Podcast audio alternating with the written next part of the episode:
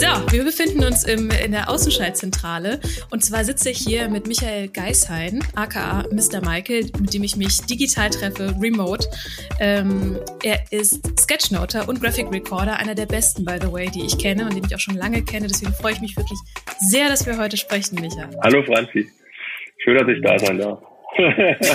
Schöne Ankündigung übrigens. Ja, und ich, ich starte mhm. direkt rein. Und zwar, wir stellen uns, also Jenny und ich, in der Folge ja die Frage, wie komme ich denn eigentlich an Kunden? Daher frage ich jetzt einfach ganz frech, Michael, wie kommst denn du an Kunden? Das ist wirklich sehr frech gefragt. Ähm, wie komme ich an Kunden? Ähm, als Graphic Recorder bin ich ja meistens vor Ort. Also wir klammern jetzt mal die ähm, aktuelle Zeit aus.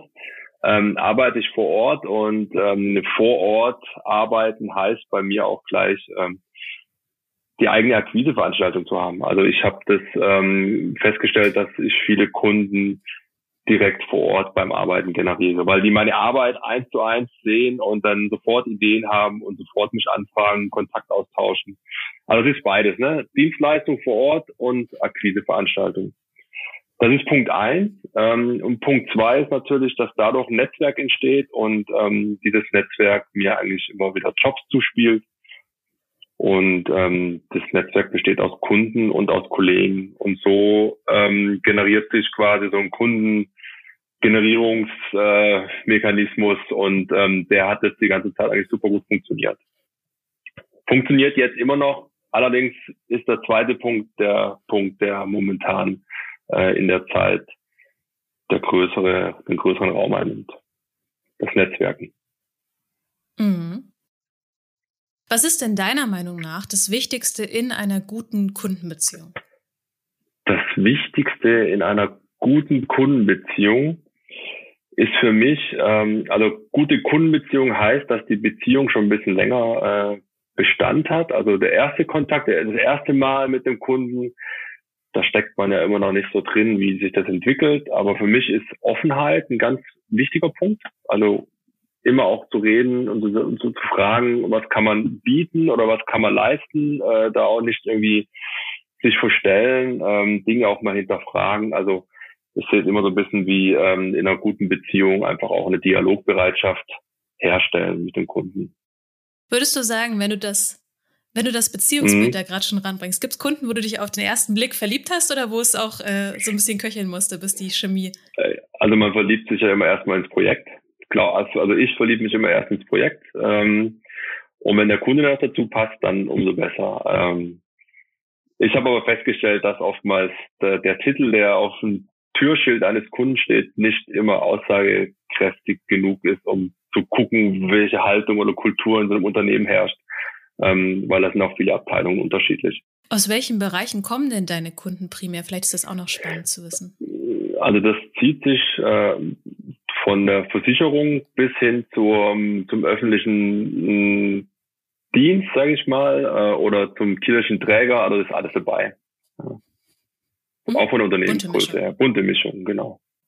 Und veränderst du dich mit deinen Kunden im Laufe der Jahre oder verändern sich deine Kunden mit dir? Und wenn ja, und wie viele und warum?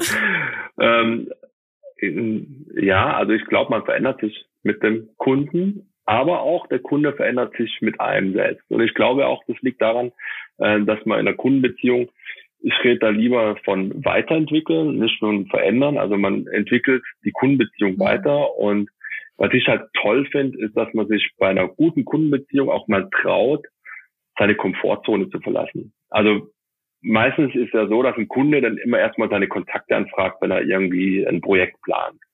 Und es kann ja sein, dass man vielleicht nicht der richtige Match ist auf Anhieb. Also es kann sein, man ist, passt nicht 100 Prozent da drauf. Und trotzdem hat man Bock drauf. Und dann traut man sich, glaube eher mal, das auch, kommen wir zurück auf Punkt zwei, ähm, durch Offenheit auch mal zu erzählen, was man sich da vorstellt, äh, was man leisten kann und dass man sich auch traut, vielleicht jetzt mal diesen Schritt zu wagen, sich an so ein Projekt ranzu, ähm, ranzuwagen.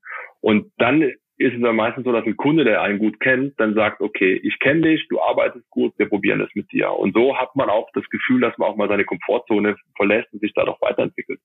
Also das ist so mein, ähm, meine Erfahrung mit, ne, mit einem Kunden, den man schon länger kennt.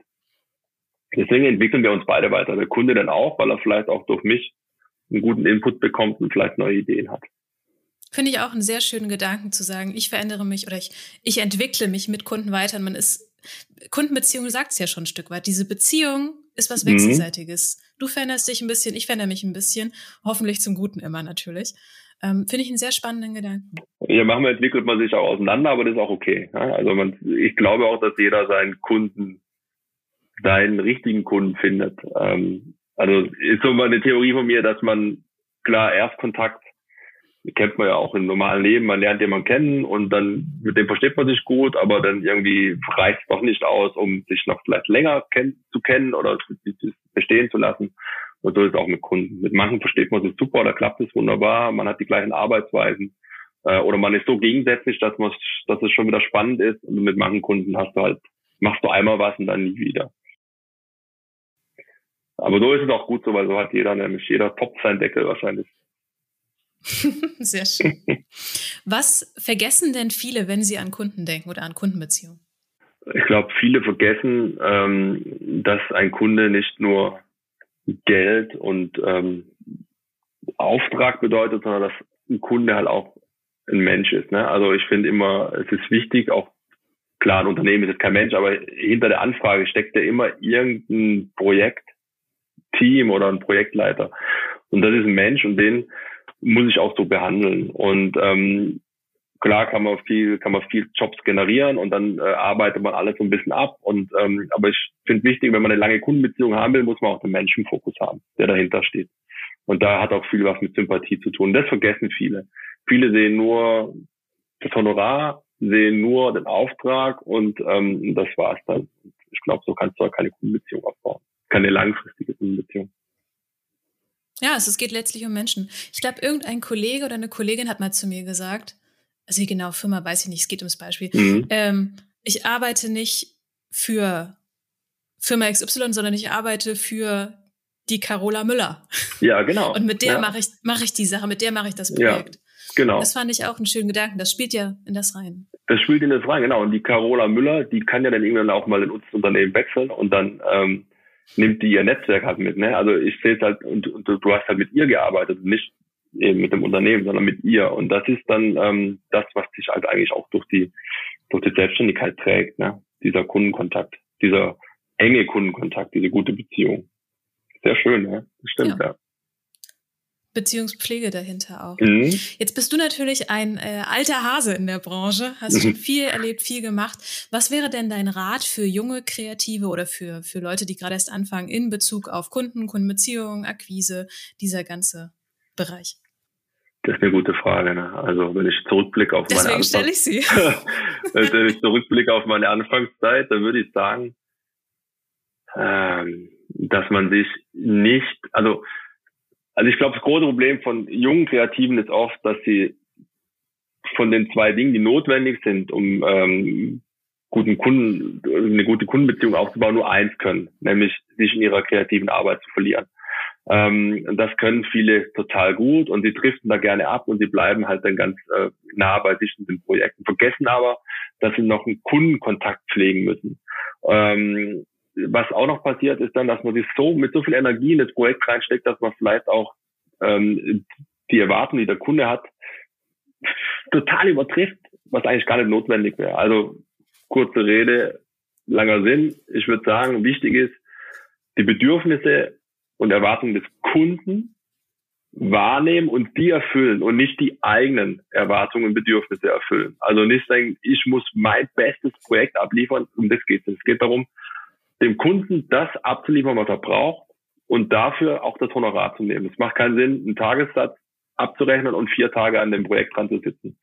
Das ähm, macht einen auf lange Frist kaputt. Und das machen halt viele junge Kreative total gern, dass sie sich total verausgaben. Da muss man noch mal so ein bisschen, äh, das müsste man noch ein bisschen besser vermittelt bekommen, auch im Studium oder sowas. Das ist ja auch oft ein Lernprozess mit den eigenen Ressourcen. Wie lange brauche ich mhm. für sowas? Was kann ich in der Zeit leisten? Aber ich finde deinen Punkt sehr gut. Das, das greift auch das auf, was du vorhin gesagt hast. Diese Offenheit und Kommunikation mit dem Kunden und vor allem auch abzuklopfen, was erwartest du, lieber Kunde, liebe Kundin, denn eigentlich, was hier passieren soll, in welcher Zeit diese Transparenz? Mhm. Was sind denn die Parameter überhaupt, die überhaupt erstmal zu genau. klären und dann zu gucken, wie kann ich die umsetzen? Genau, und genau, in welchem Rahmen kann ich spielen? Ne? Also wenn der Kunde einen Satz X mir nur anbieten kann für das, was ich da leisten soll, dann klar gebe ich dir recht, spielt die Erfahrung natürlich eine Rolle, zu sagen, okay, mit dem Honorar kann ich dir aber nur das und das und das bieten. Und da wir uns vielleicht so gut kennen, gebe ich dir nochmal, sag mal, als Zahl gesprochen, noch zwei Stunden oben drauf, ja, Bonus. Und ähm, und das muss man kommunizieren. Und dann sagt derjenige, okay, ich weiß, für das und das bekomme ich die und die Dienstleistung in dem Ausbau oder in der Größe. Und das ist halt total wichtig. Weil es gibt nur Stoff, wenn der Kunde irgendwie sagt, einen Tag habe ich für dich und du machst ähm, fünf Tage und denkst noch, warum kriege ich jetzt nur so wenig Geld ja, dafür? Und dann knirst halt auch so ein bisschen in der Kundenbeziehung, weil die Kommunikation nicht da war. Deswegen Offenheit ist, ist echt ein ganz wichtiger Punkt. Ja. Mhm. Und da kommt dann auch so ein bisschen das Beraten mit rein. Ne? Beratend, also du meinst, mhm. äh, die, die kreative Leistung ist nicht nur das Handwerk selbst. Ist nicht nur das Handwerk, genau. Also ich habe letztes Mal mit, mit einem guten Freund darüber gesprochen, warum viele auch so im Tech-Team arbeiten. Ne? Meistens hast du einen guten Handwerker, der sich so in sein, in sein, in sein, in sein Nest verkrümelt und arbeitet. Dann hast du jemand, der diesen Außenkontakt pflegt, der vielleicht auch Designer ist oder kreativer, aber der so ein bisschen mehr ähm, ähm, extrovertiert arbeitet.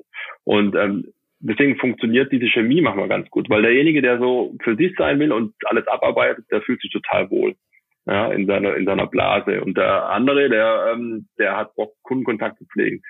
Und das in einer Person zu haben, ist halt, ist halt ein, ja, das ist ein Entwicklungsprozess, dass man auch weiß, ich muss jetzt auch mal ähm, äh, Tacheles reden oder muss jetzt mal die Hand heben, wir sind jetzt drüber oder sowas. Ne? Das ist einfach ein Entwicklungsprozess. Und deswegen meine ich, ähm, gehört auch Beratung dazu, dass man den Kunden auch ähm, diesbezüglich auch gut aufklärt. Also Beratung heißt nicht nur Tipps geben, sondern auch aufklären. Total gut. Sehr schön noch zusammengefasst. Vielen, vielen herzlichen Dank für deine Zeit, für diese tollen Antworten, für dein super Wissen. Letzte Frage noch. Hast du einen Traumkunden? Habe ich einen Traumkunden? Ähm, ja, vielleicht hätte ich gern äh, ein Unternehmen, was viel mit Kindern zu tun hat, weil ich jetzt auch gerade so viel mit Kindern gemalt habe. Vielleicht sind Kinder meine Traumkunden. Ich hätte Bock, ganz viel mit Kindern zu machen und zu malen. Die haben vielleicht nicht so viel Kohle, aber die Eltern haben vielleicht das Geld. Also, Kinder sind meine Traumkunden. ja, ist doch schön. Da vielleicht noch ein kleiner Shoutout zu deiner ähm, Kinderzeichenstunde, die du immer mhm. mal wieder online anbietest, wo du Kids zeichnen, Sketchnoten vermittelst. Ähm, vielleicht schaut euch das an. In den Sketchnotes, in den Sketchnotes sag ich schon, in den Shownotes verlinken wir das auf jeden Fall. Vielen lieben Dank, Micha. Vielen lieben Dank.